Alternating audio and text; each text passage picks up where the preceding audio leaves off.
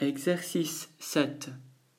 Si tu en as envie, et ça peut être très utile, tu peux faire cet exercice d'écriture.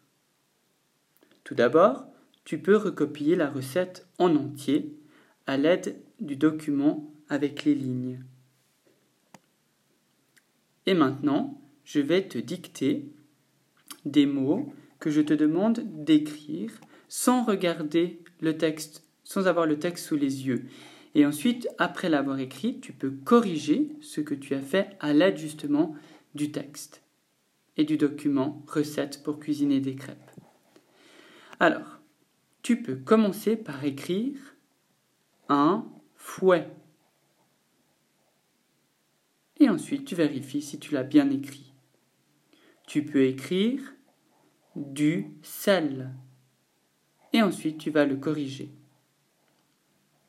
Tu peux écrire un mixeur. Et tu peux corriger. Tu peux écrire la farine. Et tu peux corriger. Tu peux écrire du lait. Et tu peux corriger. Tu peux écrire des œufs. Et tu peux corriger. Et enfin, tu peux écrire un grand bol. Il y a trois mots. Un, grand et bol. Un grand bol. Quand tu l'as écrit, tu peux vérifier ta proposition à l'aide du texte. Bravo